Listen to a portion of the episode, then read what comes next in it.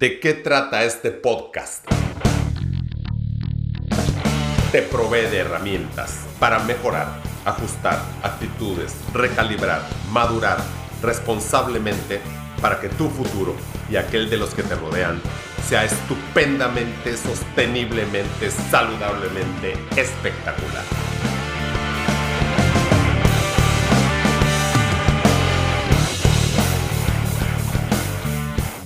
Hola otra vez. Esta es la segunda parte de la espectacular entrevista que me regaló el piloto Sergio Moreno hace unos días. Considero está igual de fantástica que la primera parte. Disfrútenla. Yo te había preguntado la vez pasada, Sergio, sobre la razón por la cual tu papá se jubiló.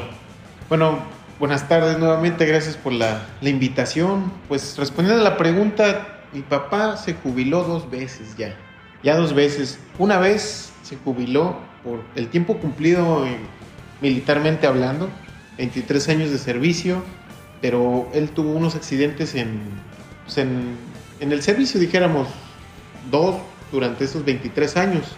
La verdad nunca quedó bien de la espalda o sea, ¿se cayó el helicóptero? Sí. Qué barbaridad. Es, es, una historia un poco heroica, esa primera. La cuento rápidamente. Volando por Toluca, se cierra, ahora sí que la visibilidad y es un valle, es un valle de muchos árboles, el Ajá. Valle de los Conejos, me parece, en Toluca. Tienen un accidente, le, le pegan, no sé si un cable, un árbol. El chiste que se cae la aeronave, es catastrófico, cae una piedra gigante del lado del, de uno de, de los aviadores lo aplasta, no. mi papá sale corriendo todo el valle po, po, po, a buscar ayuda y regresa corriendo y le salvaron la vida al, al, otro aviador, pero quedó mal, ya no perdió un ojo, ya no pudo volver a volar. Sin embargo, le salvó la vida. Wow. Esa, esa es una de las... ¿Pero esa que les agarró una corriente de aire en el valle? Lo que pasa es que sin visibilidad te puede pasar de todo. Puedes estrellarte directamente. Nosotros les llamamos, te sale una nube con hueso. o sea, te puedes impactar con, con, el terreno, con un cable, con un ave. Al no tener visibilidad, realmente es como que va todo blanco. Entonces ahí es donde las percepciones te empiezan a engañar. Tus, este, Pero espérame, tus sentidos te yo, empiezan a engañar. un total neófito, lo que haría sería aumentar altitud, irme para arriba hasta poder ver algo. No seguiría de frente. Yo, con mis miedos y mi falta de conocimiento. Ah, claro, es que ustedes tienen instrumentos. Exactamente, en esos, en esos tiempos no era un vuelo visual, hasta donde estoy enterado, era un vuelo visual, el vuelo visual debes de tener visibilidad con el terreno. Ah. Entonces, entiendo que iban con visibilidad vertical hacia el terreno en todo momento, pero las condiciones adversas te pueden, te pueden envolver así repentinamente. Le llama eh, entrar a condiciones inadvertidas. Entonces, en ese momento, pues lo ideal es ascender, buscar este, una altura segura, pero como es muy elevado ese, ese valle, dijéramos, Toluca es muy alto, muy, la elevación es muy alta, si te vas muy alto y no tienes una mascarilla de oxígeno, puedes hipoxiarte. Ya. Entonces, esa es, es una decisión que debes de tomar. Me subo, ¿cuánto tiempo voy a estar arriba? Mi tiempo útil de conciencia. Tiene truco.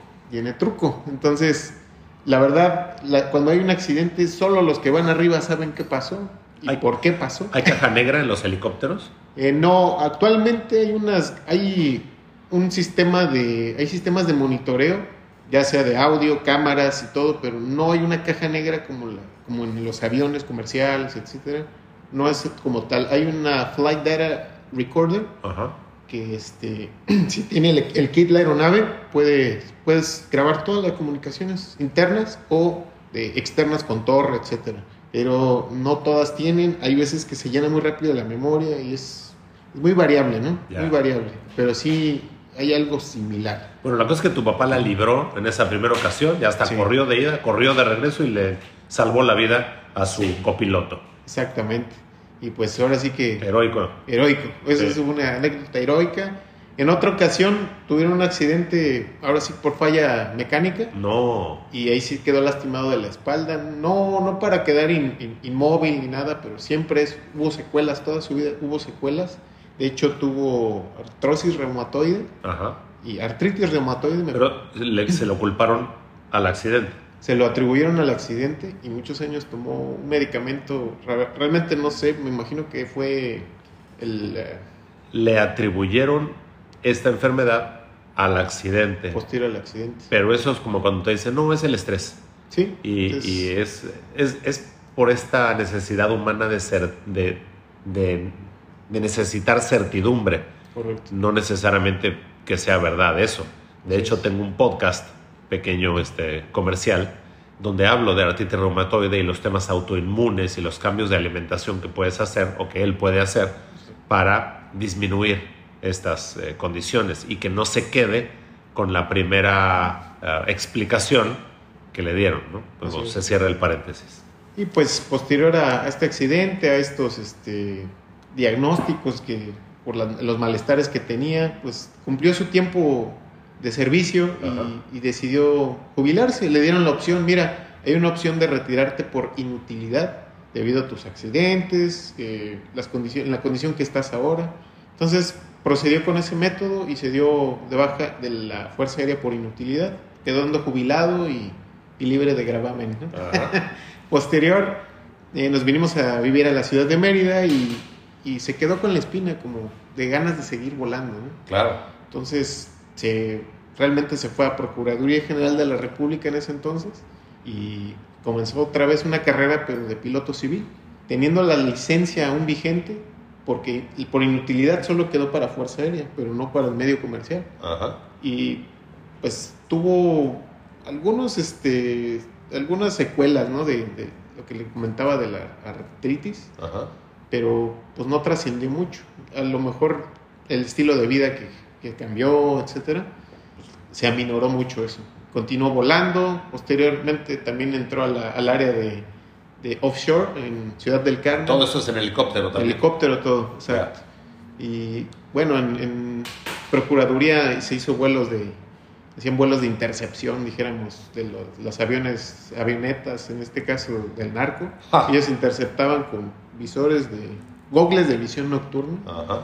que también es eso, otro tipo de vuelo, otro adiestramiento, otra, es otro cassette prácticamente. Sí, y veo por tu expresión que te encantaría entrarle a eso también. Tuve el adiestramiento, pero no, no hubo un seguimiento, no, no fue requerido por, Ya, Por afortunadamente. Sí, porque es muy, es, es muy peligroso. Más riesgo. Más riesgo, más riesgo. Y bueno, esa fue la, la razón por la que se jubiló una vez. La segunda vez, pues ya por tiempo, realmente Procuraduría ya no volaban mucho. Eh, pues yo, yo en mi caso me salí, me fui a, a Ciudad del Carmen a volar offshore y él continuó ahí en Procuraduría siendo piloto de procurador, etcétera. Pasó el tiempo y dijo, bueno, ya pasó, pasó mi época, ya tengo más de 62 años y fue como, ahora sí que se dio de, de jubilación. Pues espectacular, corta historia de su vida profesional. Gracias por comentarla, compartirla. Y cuéntame la pregunta que te hice antes de terminar la primera parte del podcast sobre tus hábitos para mantenerte neurológicamente entero, sano. Han sido muy variables. Yo cuando estaba en Procuraduría realmente tenía mucho tiempo para mí, porque no había misiones todo el tiempo, era muy, volaba muy poco prácticamente. Entonces yo podía hacer ejercicio, cuidar alimentación y tener este tiempos para estudio, era muy, muy relajado el trabajo. ¿Cuántos años tenías en esa época? Tenía 30 y a, los 33 salí de ahí, me fui a offshore.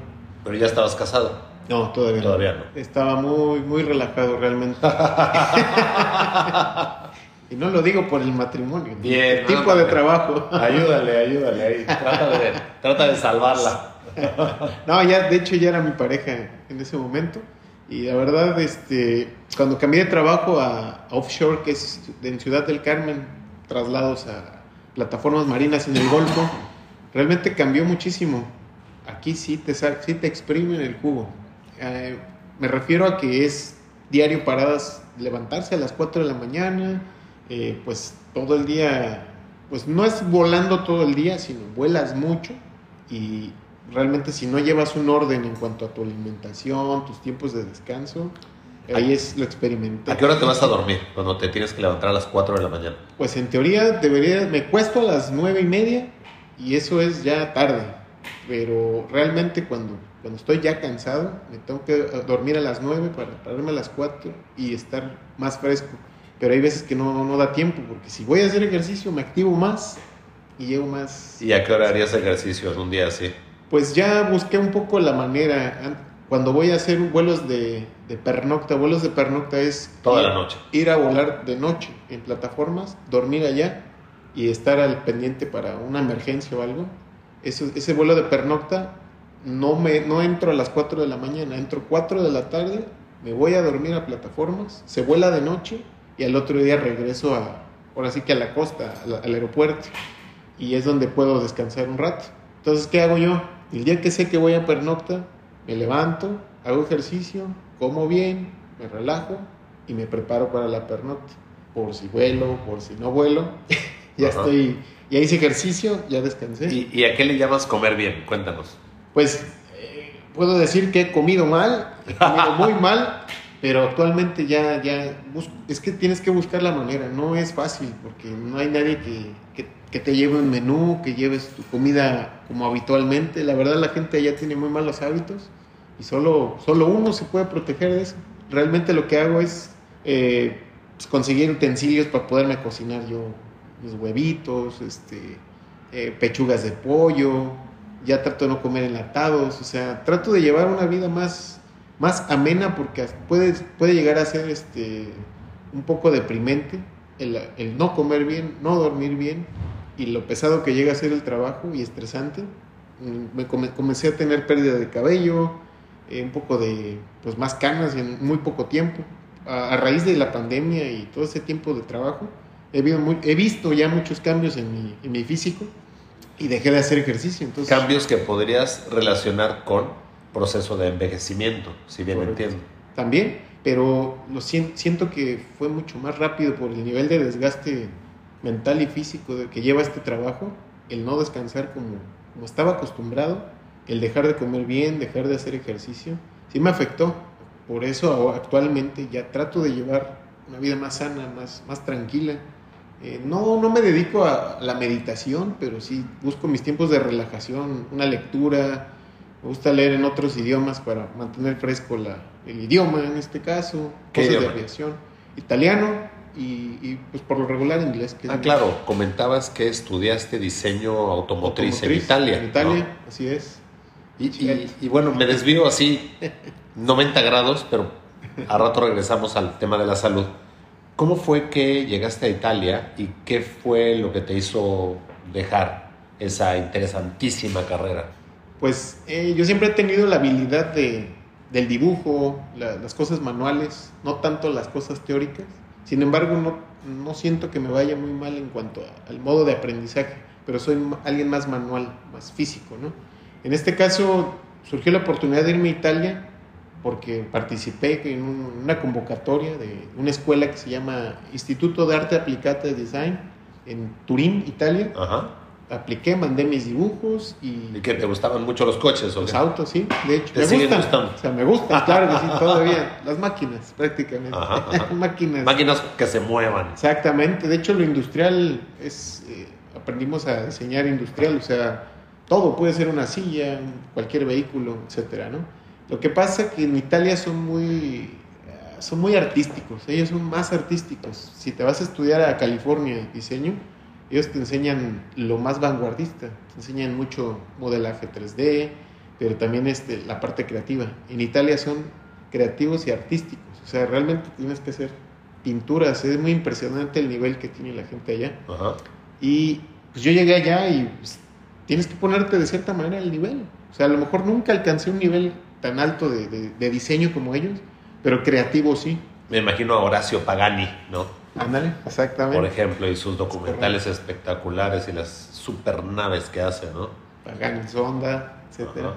Sí, ese Sí. fue el primerito. Así es. Ahorita es el Huayra y hay uno que acabo de ver, que no recuerdo el nombre, que está verdaderamente espectacular. Es una obra de arte en movimiento ese vehículo.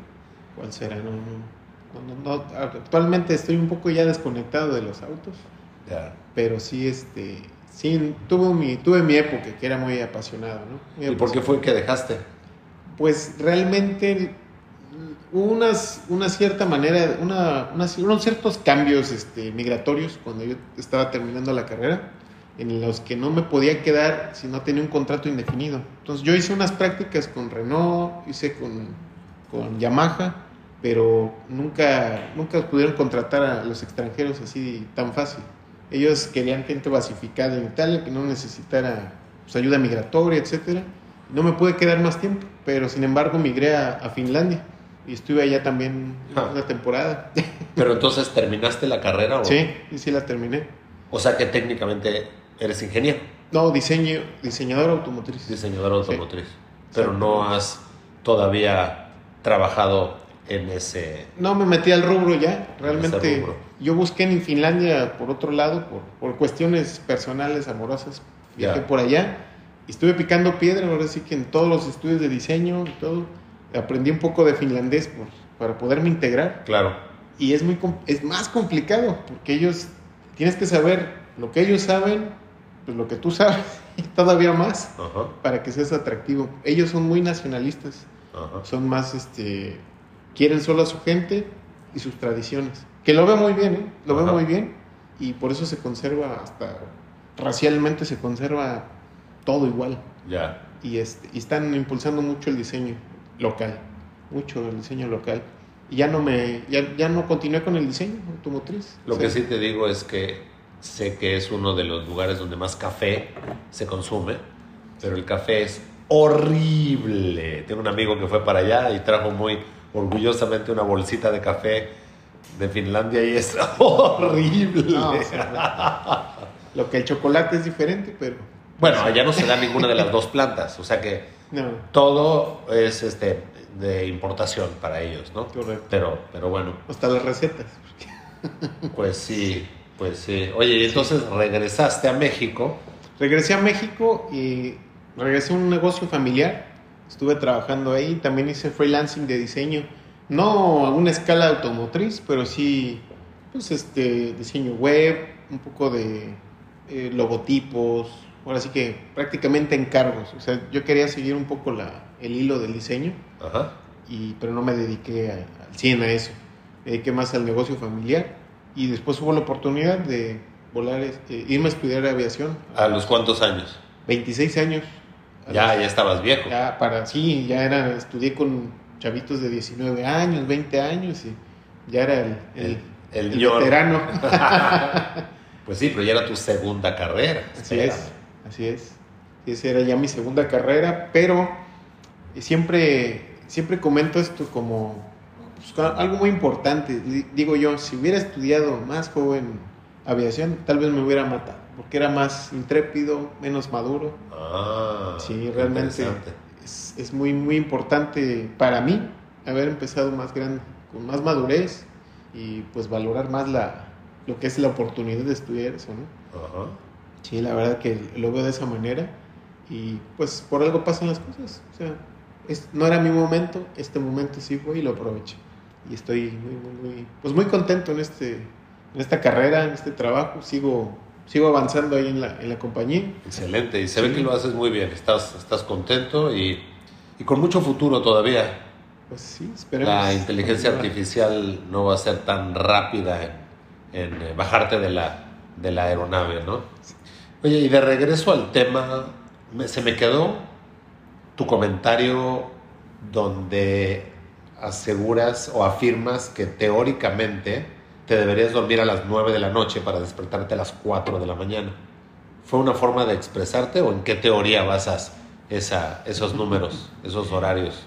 Es que lo correcto debería ser dormirse a las 9 para pararse a las 4 y haber descansado más de 6 horas. Pero lo correcto según quién o según qué o cómo? Según mi cuerpo, según mi, mi, mi- mi- ahora sí que mi, mis tiempos de descanso. tu conocimiento experimental, experim- sí, lo tus empírico. pruebas, me voy. Tu prueba y error que has hecho. Así es. Sí, pero normalmente yo aquí en, en su casa, en Mérida, en mis descansos, porque mis jornadas son 14 días de trabajo, 14 días de descanso. Acá me duermo más tarde, pues tengo familia, me Ajá. dedico un poco más a eso, pero sin embargo, sí buscamos dormir pues sí, buscar, es, es buscar porque no siempre se puede. Ocho horas, ocho horas. Fíjate que en una de las secciones de la interpretación genómica que yo hago, porque yo me dedico a hacer coaching epigenético, esto tiene como objetivo armar un manual basándose en estudios y en la interpretación genómica del individuo, un manual del individuo. Entonces hay algunos genes que regulan la arquitectura del sueño. Y hay algunos genes que están expresados en algunas personas para tener ciclos de sueño más cortos de 80 minutos, otras personas que tienen ciclos de 85, otras personas que tienen ciclos de 90 minutos. Entonces me quedé pensando, porque pensé que a lo mejor tú tenías esta información ya, pero creo que no te has hecho una interpretación genómica todavía. No, no, no. Porque si los genes de una persona indican ciclos de sueño más largos, de 90 minutos, significa que mientras más ciclos completes, ciclos de 90 minutos completes, vas a estar mejor. Significaría que es mejor para esta persona dormir 3 horas, o sea, dos ciclos de 90 minutos, hora y media y hora y media, a dormir 4 va en contra del sentido común, porque uno diría, hay un ratito más. No, porque si duermes un ratito más después de las tres horas, empiezas otro ciclo y luego lo interrumpes, a la mitad de ahí es cuando quedas como zombie. Se sabe que una persona mal dormida disminuye su coeficiente intelectual y por eso disminuye la habilidad también de resolver. Tú dices, no, no, no, pero es que ya motivado o ya con la adrenalina hasta arriba, lo resuelvo porque lo resuelvo. O sea, sí, pero no. Ajá, porque aparte el costo de los recursos metabólicos acelera tu envejecimiento. Entonces, una de las razones por las cuales tu papá ha podido, de una u otra forma, trabajar de piloto hasta los 72 años, que tengo entendido, y corrígeme si me equivoco, en Estados Unidos la jubilación de un piloto, por lo menos de ala fija, creo que es 60 o 65 años, ¿no? No, él tiene se jubiló a los 62. Ah, 62. 62. Sí, de hecho, la reglamentación dice que a los 65 años puedes continuar volando siempre y cuando tu examen médico sea apto, pero tendrías que volar como copiloto. Ya no podrías volar como comandante. Claro. Eso, ahora sí que como información, ¿no? Él, muchos prefieren salirse antes de los 65 porque, no sé, lo ven en el ego ¿cómo voy a ser copiloto a mi edad? Ah, yo siempre fui comandante. El estatus. El estatus, eso es, muy importante. El, aviador se, basa en ego. No hay mejor aviador que uno. o sea, es, es una constante, ¿no? En comentarios, en pláticas. Siempre uno es el mejor. Pero creo que no está mal, porque la competencia es tan, tan fuerte que todos, todos son buenos. Bueno, debe haber uno que otro que no sea tan bueno como platicábamos hace rato, ¿no? Pero bueno, no me quiero desviar. Entonces, de regreso a este tema. Si entonces tus ciclos de sueño o los ciclos de sueño de, esta, de, esta, de este, en este ejemplo son de 90 minutos, tú te duermes a las 9 de la noche y el primer ciclo, bueno, y aparte, según la genética, hay personas que necesitan 10 minutos, 15 o 20 minutos para quedarse dormidos. Entonces hay gente que toca la almohada y se queda dormido y cree que eso está muy bien y que no tiene problemas para dormir. Lo que realmente sucede es que le debe horas de sueño a su cerebro, entonces el cerebro se las cobra e inmediatamente toca la almohada y te desconectas, pero eso no necesariamente es bueno. Hay gente que dice, no, ya llevo un rato dando vueltas, ya me desesperé, me voy a tomar algo, le prendo a la tele. No, no, no, tranquilo. Quédate ahí un ratito más, cuenta ovejitas, como te decían de niño, y te vas a dormir eventualmente, ¿no? Digo, si es que no tienes una deficiencia más, eh, más profunda. Bueno, entonces el punto es, si a las 9 de la noche ya estás dormido, digo, para que sea más fácil el, el, cálculo, o bueno, digamos lo más real, 10 y media de la noche ya estás dormido, primer ciclo hasta las 12, 90 minutos. Segundo ciclo de las 12 a la 1 y media. Tercer ciclo, 1 y media, 3 de la mañana. Cuarto ciclo, 3 de la mañana, 4 y media de la mañana. Si tú te despiertas a las 4, estás interrumpiendo el último ciclo en un mundo ideal, tú, por un lado, sabes cuántos minutos es tu ciclo de sueño y dos, te despiertas de manera automática tantito antes del despertador, cuando tu ciclo está en la fase más ligera del sueño y tu cerebro ya terminó de hacer la chamba. Seguramente, como todos, tenemos días que son mejores que otros. Y gran parte de esta mejoría o afectación tiene que ver simplemente con haber interrumpido tu último ciclo de sueño. Por eso es que en el coaching que yo hago tenemos esta información y cientos de miles de puntitos adicionales para armar el manual para que la persona pueda seguir desarrollando su actividad y no pierda recursos metabólicos que aceleren su envejecimiento en el proceso. ¿Para qué, Arturo? Pues para que en 20 años, 20 años, Sergio, o 15 años más, o 25 años más, puedas seguir haciendo esa actividad igual de bien que ahora, o mejor. Porque mucha gente cree que es inevitable, conforme pasa el tiempo, hacerse peor. Y te digo que esto es una zona de confort para la gente que le quiere echar la culpa a lo que no depende de nosotros. No, no es que el tiempo, no es que el gobierno, no es que Dios, no es que acá, no es que allá. No es... A ver, hay un montón de cosas que sí puedes hacer hoy para que tu día de mañana sea mejor. Simplemente vete a dormir temprano. No, es que no puedo por esto, por aquello. Muy bien, entonces ahí entra la información. ¿Cuántos ciclos de sueño necesitas? No, o sea, ¿cómo que cuántos ciclos? ¿Cuántas horas? No, no, no, ¿cuántos ciclos? ¿Y de qué, tanto, qué tantos minutos cada ciclo? Entonces, es este, este tipo de cosas aunado a qué suplementos sí, qué suplementos no, qué ejercicio sí, qué ejercicio no, qué tipo de lesiones eres más probable de tener y qué probable qué, lesiones no. De ahí, ¿qué, ¿qué, información tienes? Cuenta, cuenta. Pues de lesiones es muy común las lumbalgias, dolor de espalda, por la posición, de estar sentado tantas horas. Aparte de eso, son posiciones no naturales, depende del lado, cuando te toca volar del lado izquierdo o del lado derecho. Ah. Del lado de izquierdo tienes que ir comunicando, porque va a volar, uno es piloto volando y otro es piloto monitoreando. Ya no se utiliza el piloto comandante y copiloto es piloto volando, piloto monitoreando. Okay. Ya no es como antes que el copiloto se dormía y el, piloto volando pues hacía todo. Ahorita es, es, un trabajo en conjunto y muy importante porque tú le quitas carga al, piloto volando y el piloto monitoreando siempre está monitoreando una posible falla, cambios en, en, los instrumentos, en los eh, medidor de presión, este, ese, ese. El, el que monitorea va a ser el primero en ser sustituido por la inteligencia artificial, me cae. Sí, y de hecho, de hecho, aún existiendo piloto monitoreando, ya te relaja el, el cambio de los, de las, de, ahora sí que de las cabinas análogas de relojitos a pantallas de cristal. Ya te tenemos pantallas y en cualquier momento una variante de, presión en algo, ¡pum! Oil trend, un cambio de, de, de temperatura o presión de aceite y de inmediato te manda el audio, el aviso en amarillo. El robot te avisa. rápido, entonces eh, ya el monitoreando a lo mejor ya no es tan importante ahora, pero sí es importante para otras tareas. En caso de que el comandante o el piloto volando se le dé un infarto, se quede dormido, no sé, muchos, muchos factores pueden, pueden pasar, porque hay gente mayor que, que ya se queda dormida hasta sentado en el carro. Ese, tipo, de, ese tipo de temas que sería absolutamente...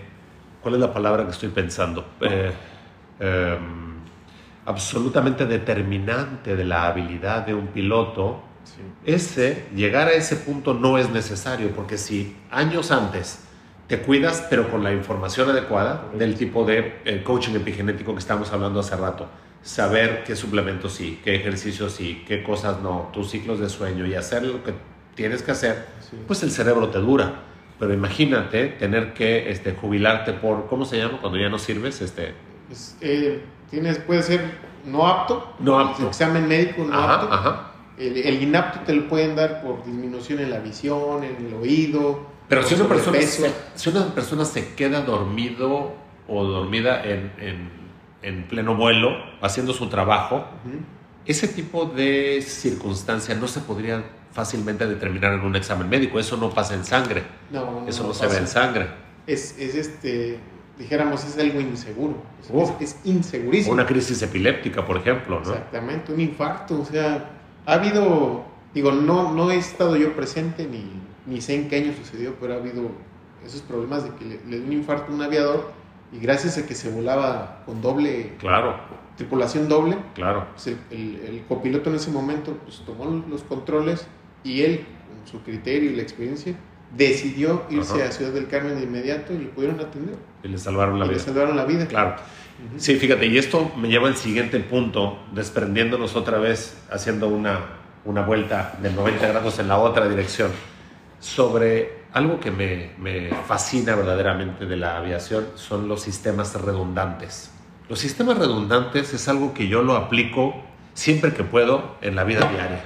¿Qué significan? A ver, cuéntanos sobre los sistemas redundantes. Los sistemas redundantes, actualmente yo vuelo dos helicópteros de la misma marca, pero son dos tipos de helicóptero. Uno es más grande, es, es un poco el diseño más antiguo, y uno es más moderno, más pequeño, como el de la policía de aquí de ¿Cuánto pesa uno y cuánto pesa otro?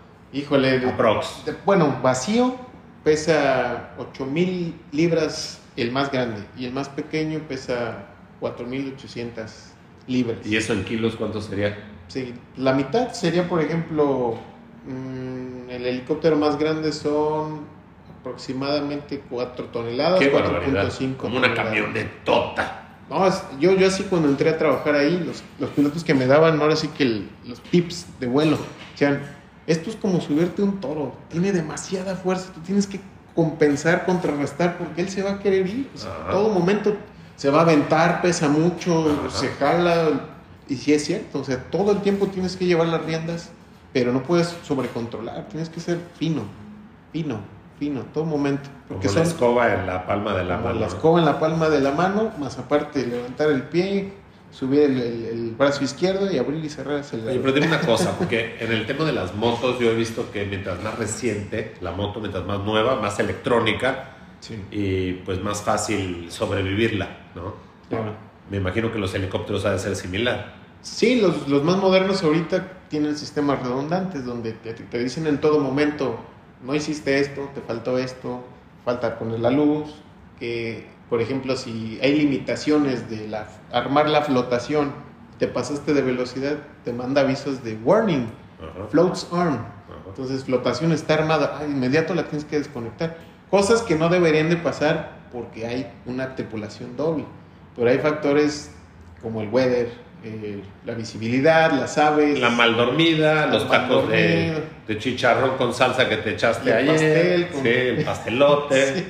De hecho, es muy importante eso que, que me comentas sobre la alimentación, porque la gente que lleva muchos años ahí realmente se ve muy acabada. Ajá. O sea, están ahí volando, ya se jubilaron, gracias a que no tuvieron accidentes y todo, pero son malpasadas, extremas, eh, una mala alimentación, porque dijeras, un ayuno intermitente, ok, lo haces, pero cuando debes de, puedes comer, comes lo que debes de, no comen lo que deben de comer. Ajá. Eh, aunado, pues no duermen bien, se, salen a, a pasear, llegan muy tarde, no duermen, y pues el tabaquismo, algunos pues el alcoholismo. Fíjate que el ayuno intermitente que estabas platicando hace ratito es interesantísimo porque se sabe que mientras tu cerebro esté utilizando grasa como fuente de combustible, o sea, esté en cetosis, tu músculo es respetado, tu nivel de azúcar en sangre está bajito y tu agilidad mental es espectacular porque te da mucha más energía en forma de ATP, una mol de ácidos grasos que una mol de azúcar. Una mol es como una docena. En química es una parte que es este, geométricamente comparable con otra parte. Es como una docena de limones con una docena de mandarinas. Una mol de ácidos grasos es eh, comparable a una mol de azúcar. Entonces, cuando entra al ciclo de Krebs una mol de ácidos grasos, te da 147 ATP. Y cuando entra una mol de azúcar, te da 37 ATP. Entonces, no son las calorías que se obtienen cuando quemas un pedacito de chorizo en un calorímetro. Las 9 calorías de la grasa y las 4 calorías del carbohidrato y las 4 y de la proteína. No, no, no.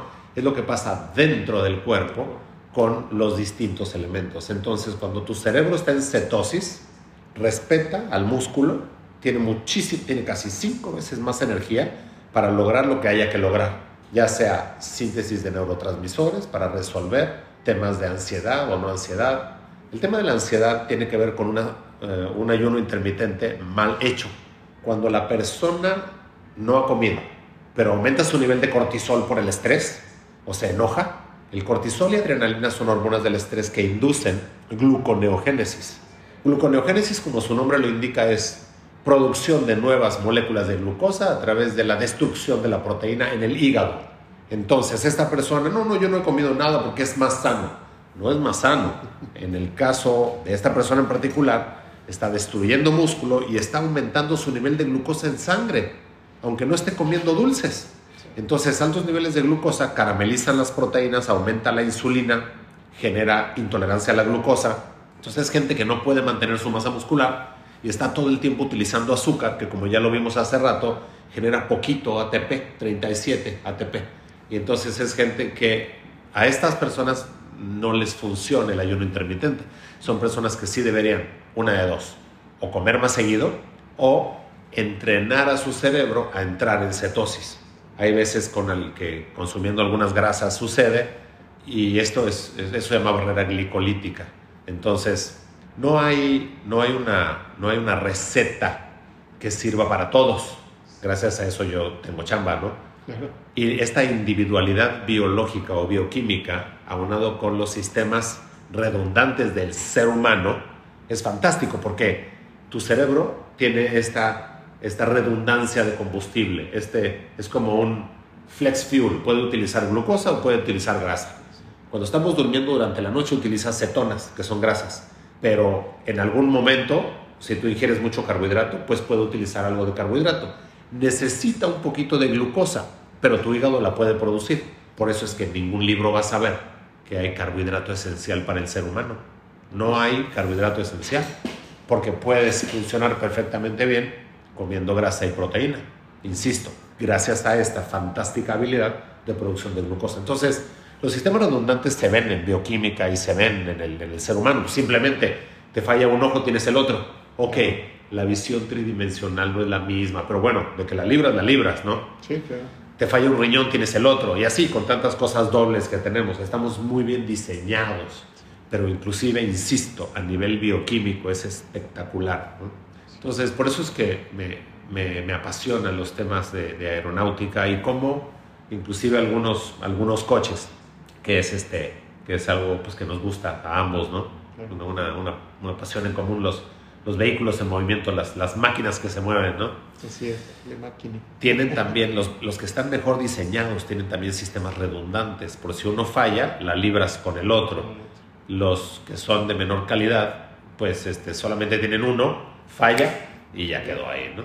Correcto. Y o, o, lo arreglas o te compras otro o lo tiras a la basura de plano, ¿no? Entonces, por eso es que muchas veces los precios, los precios de los equipos, ¿no? ¿Y por qué cuesta tanto? Si tiene cuatro ruedas igual que el otro.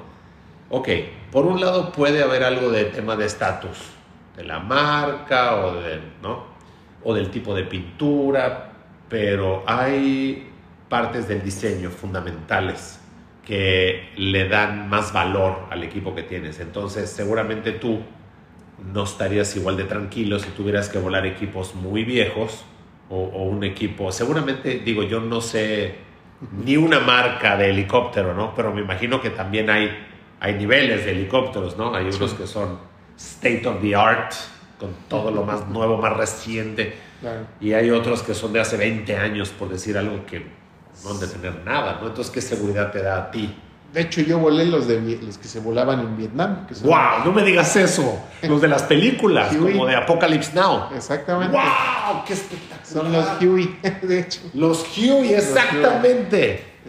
En esos eh, aprendí a volar ya como, como, como trabajo, pues, no como escuela. Aquí en México. En Procuraduría, con esos volábamos, eh, hacíamos la destrucción ¿Y de- manual y todo ¿De eso. qué años son esos? Bueno, ¿Vietnam de qué año fue? Pues setenteros los ¡Qué helicópteros. barbaridad! De hecho, fueron donados por los americanos a, a México eh, por los programas estos que tenía Procuraduría en ese entonces, como la flota más grande de Latinoamérica. Ah. Fueron donados, bueno, vendidos por un dólar a México, y, pero con la condición de no poderlos vender ni, ni regalar. ¿no? O sea, había que aprenderlos a arreglar aquí. De hecho, actualmente hace como seis años venían, venían este Bell, que es la marca, Ah, eh, Bell, Bell claro. del helicóptero, venían a México a, a los talleres este, de Procuraduría y veían, decían, es que es impresionante cómo tienen tan bien las máquinas para el tiempo, ni nosotros. Wow.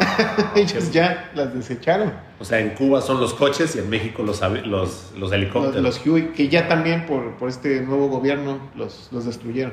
que podían seguir trabajando, ¿eh? porque son ese, ese diseño en particular es la madre de, de los Bell, de los, de los helicópteros que vuelo yo actualmente. Ese, es- Wow. ese fue el papá de todos. De esa marca.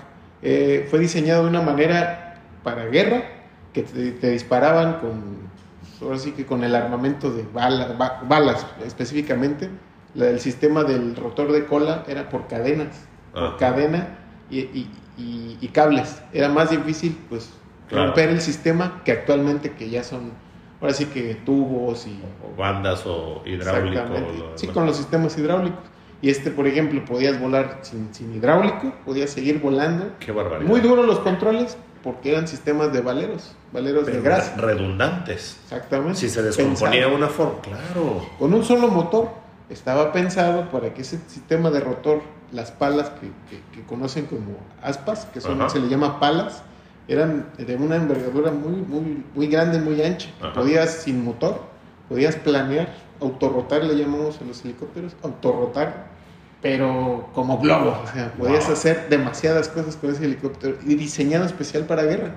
Porque realmente en ese entonces no todos estaban capacitados para volar, pues muy, muy, dijéramos, muy profesionalmente. Se volaba de guerra, o sea, de combate. Era movimientos bruscos, no había un procedimiento de seguridad. Era un helicóptero entrar y salir as soon as possible, ¿no? Tan pronto como sea posible. Wow, estoy asombrado. ¿eh? Qué barbaridad. Me tocó volar esos y cuando voy a ver el platico. O sea, les encanta que platiquemos de, de esos helicópteros claro. porque es una reliquia. Bueno, es como si yo te digo, no, hombre, yo manejé este, bochos cuando era chavo, ¿no? Sí. Oye, ¿y ahora dónde encuentras un bocho? Sí. Pues a ver dónde lo encuentras, Sí, ¿no? Pero sí, qué espectacular. Y ahora lo comparas con un, con un este, helicóptero moderno que tú estás usando y pues te das cuenta de la enorme diferencia de tecnología, ¿no? Y lo que viene. Y lo que viene, los... Ahorita ya, por ejemplo, la joya de la corona son, este, son Leonardo. Leonardo es una compañía italiana, pero que compró Augusta Westland. Augusta Westland eran los helicópteros, eh, ahora sí que una marca competencia de Bell que en un momento se hicieron amigos, eh, Bell Augusta hicieron. Después se independizaron otra vez Augusta Westland y ahorita lo compró Leonardo, los italianos, y hacen los Augusta, pero son marca Leonardo. Tienen unas especificaciones en en sus procedimientos muy diferentes. El sistema, los sistemas redundantes son más seguros. Entonces la gente que compra pues Leonardo ahora actualmente son este es compra seguridad, compra seguridad por los sistemas que es, es un avión, un avión de comercial, pero de hecho helicóptero Ajá. velocidades mayores, eh, los sistemas redundantes, los sistemas de instrumentos, la automatización es lo más avanzada. Entonces es como programar un, un Airbus, por ejemplo, de un avión comercial. Tiene FMS, el sistema que, que- que enlaza toda la automatización y lo hace todo solitos. Pueden hasta aterrizar solos. Entonces, O sea que no estamos tan lejos. no estamos tan lejos. Sí, la- lo que nos divide actualmente es que, el, el- en- al menos en la aviación, la gente no está preparada para subirse a un helicóptero no tripulado. Ah, igual. Eso es lo que nos separa de, de que no nos quite el trabajo la máquina. Porque la máquina es capaz. El factor humano. el factor humano. Ver humanos te da seguridad. Les da seguridad y, y la reglamentación también no, no, está, no está adecuada para eso. De hecho, no hay licencias, o sea, actualmente apenas hay licencias para, para volar drones en México. Son nuevas las licencias para volar drones en México. Antes volabas a, a granel en la ciudad y andabas tomando fotografía aérea, pero pasaban helicópteros y reportaban que pueden ser, pueden colisionar con ellos. Claro. Muy peligroso. Apenas se ha hecho una reglamentación. ¿Y tú vuelas drones? No, no, yo no, no vuelo. Me, gust- me gustaría, pero la verdad es que no. No, pues ya, ya es suficiente con volar los helicópteros. No, pero Sí. me refiero como, como, Como hobby. hobby, Ujú. como este, una forma de tener eh, pues alguna visión de, un- de algún campo o simplemente probar cómo tu cerebro se adapta a tú estar inmóvil en, una, en un lugar Sí. y que tu visión o tu mente, digamos, esté ahí arriba. Porque hasta ahora coincide y a través del cuerpo obtienes un montón de información, como le llaman los gringos, from the seat of your pants, ¿no? Sí. Este, sientes que se va para un lado, que se va para el otro, entonces... Pero cuando estás manejando un dron, pues tu cuerpo no se mueve. Exacto. Estás tú quietecito y, y- pero tú tienes la visión y tienes, necesitas la... la Los controles, los mandos. Ajá, los mandos, la sensibilidad en las eh, yemas de los dedos para moverlo. Entonces, yo creo que más que un uso práctico, de que tú te vayas a dedicar a algo así, no, no, no, sería para ti un ejercicio interesantísimo. Una para- habilidad más. Exacto, una habilidad más, como que tu cerebro eche otro, otro tentáculo, abre otro capítulo en qué es capaz de hacer, Exacto. creo yo. ¿no? Sí, sí, de hecho, de hecho, desde niño siempre he tenido esa por los juegos, en los videojuegos, ¿no? Ajá, ajá. Y conforme pasaron los años, pues hay juegos de simuladores muy, muy buenos. Sí, que yo, por ejemplo, ahorita practico con unos de guerra, Ajá. que es con un mouse, ni siquiera con el joystick, porque es demasiado sensible, pero es una habilidad que tienes que ir adquiriendo. Tendría Es que yo como- decir, pero por supuesto que practicas con unos de guerra, si eso es lo que sigue, ¿no? Sí, Qué barbaridad.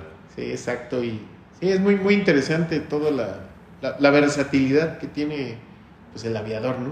El aviador para hacer cosas manuales, por ejemplo, cosas físicas, o sea, la, la capacidad de resolver, porque no nada más es lo físico, es- realmente sí tienes que resolver muchas cosas. Los programas del trabajo son, parecen una matrix, es, son puntos que son los, los, destinos que tenemos que ir, el número de pasajeros, cuántos suben, cuántos bajan, en dónde esto. Entonces cuando llegas la primera vez es una matrix, números, números, números y todo eso, cuando ya conoces el área, porque tienes que aprender dónde están la, la plataforma Nohoch Alpha, dónde está Taquín, dónde están estos. Y tienes que hacer un mapa mental para que te rinda más por condición de viento. Es una resolución todo el tiempo, todo el tiempo. Y dices, ah, estamos muy pesados, la máquina no me va a dar para salir de este punto. Ajá. Dejo aquí 5, me llevo acá 4 y adelantamos los de aquí, los de allá. Todo el tiempo es, es una agilidad mental, todo el tiempo. Por eso bajas más cansado. De hecho, Claro. deberíamos descansar más, por eso decía yo, para que tu cerebro otra vez se, se eso es- recupere. Por eso es que que hay mucho por hacer todavía sobre tu entendimiento personal, Sí. tu manual y ese. Y espero poderte ayudar, colaborar contigo en un futuro cercano.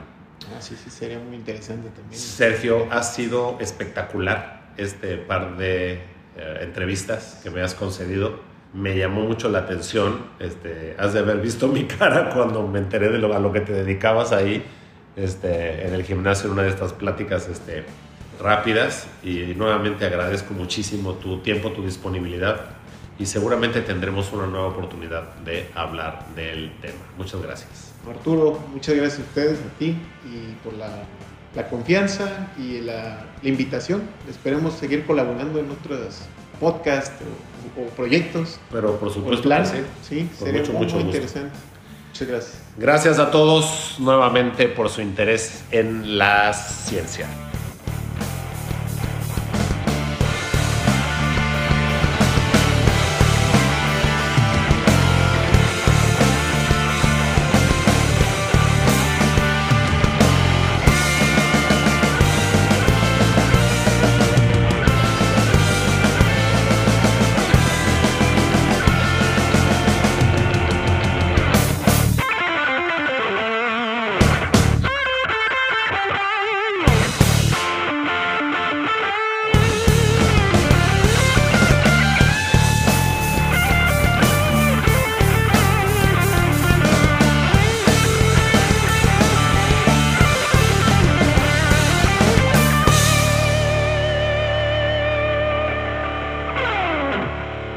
Podcast se hace exclusivamente para propósitos de información general. Las declaraciones y opiniones expresadas en este podcast no constituyen consejos médicos. Este podcast, incluyendo Arturo Singer y los productores, se deslindan de cualquier responsabilidad por cualquier efecto adverso relacionado al uso de la información aquí contenida. Las opiniones de los invitados son propias y este podcast no promueve ni acepta responsabilidad alguna por las declaraciones de los invitados. Este podcast no hace representaciones ni da garantías de las cualificaciones o credibilidad de los invitados. Este podcast puede incluir promoción o publicidad pagadas para productos o servicios. Los individuos en este podcast pueden tener un interés económico directo o indirecto en los productos y servicios referenciados en el podcast. Si cree que tiene un problema médico, un médico autorizado.